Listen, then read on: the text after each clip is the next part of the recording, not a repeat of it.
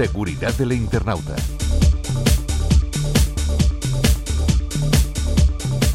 La extorsión es una técnica utilizada por los ciberdelincuentes en la que envían un correo electrónico a su víctima indicando que el sitio web de su empresa ha sido atacado a través de una vulnerabilidad y que por ello han accedido a las credenciales de su base de datos. En este momento, los ciberdelincuentes amenazan con vender la información y además contactar con los clientes, dañando así la reputación del negocio si no aceptan el pago que les exigen. Hoy, junto al Instituto Nacional de Ciberseguridad, el INCIBE, vamos a conocer una historia real vivida por un empresario, junto con una serie de pautas para aprender a proteger nuestros negocios.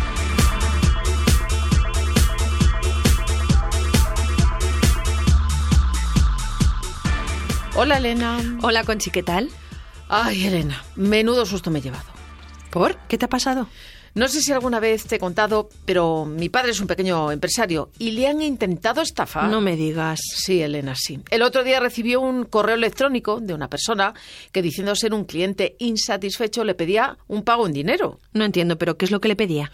Pues estaba siendo amenazado con la publicación de información confidencial de la empresa. ¿Y eso es verdad? ¿Tenía información delicada? Pues no lo sabemos, pero claro, mi padre se asustó. Ya me imagino, y más si es un negocio de toda la vida. La extorsión es una práctica cada vez más utilizada, por lo que hay que andarse con mil ojos para no caer en la trampa. Totalmente. Además es que le pedía una cantidad desorbitada de bytes o algo así. No entiendo muy bien qué tipo de moneda es esa. bytes. Querrás decir bitcoins. eso, eso. Eh, ya sabes, Elena, a mí estas cosas de las nuevas tecnologías no se me dan muy bien. Los bitcoins son criptomonedas, es decir, una moneda virtual que no deja rastro de la las transacciones que se realizan?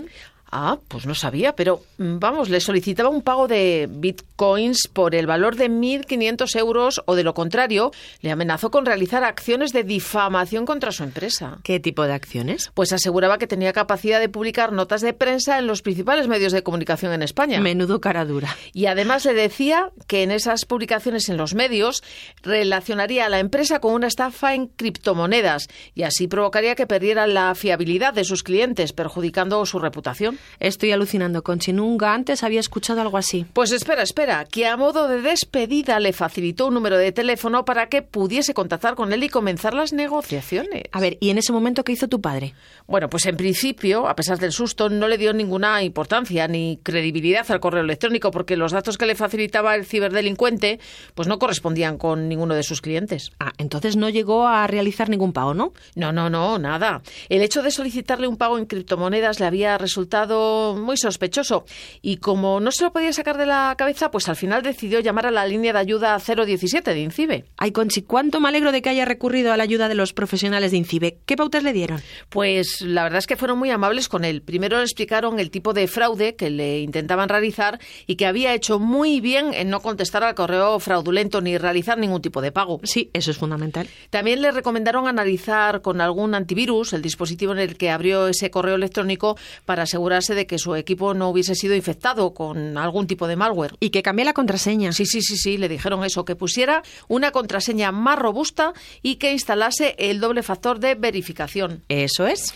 Mm, ¿Qué más le comentaron? Ah, ay, sí, le informaron de que las amenazas son un delito y por ello, si lo considera oportuno, puede realizar una denuncia ante las fuerzas y cuerpos de seguridad del Estado, aportando todas las evidencias posibles. Realizar ese tipo de trámites en ocasiones puede evitar que haya más víctimas. Conchi, vaya susto. Sí, la verdad es que sí. Menos mal que contamos con la ayuda de los profesionales del servicio de tu ayuda en ciberseguridad de INCIBE. Muchas gracias, Elena. Hasta pronto. De nada, Conchi. Hasta pronto.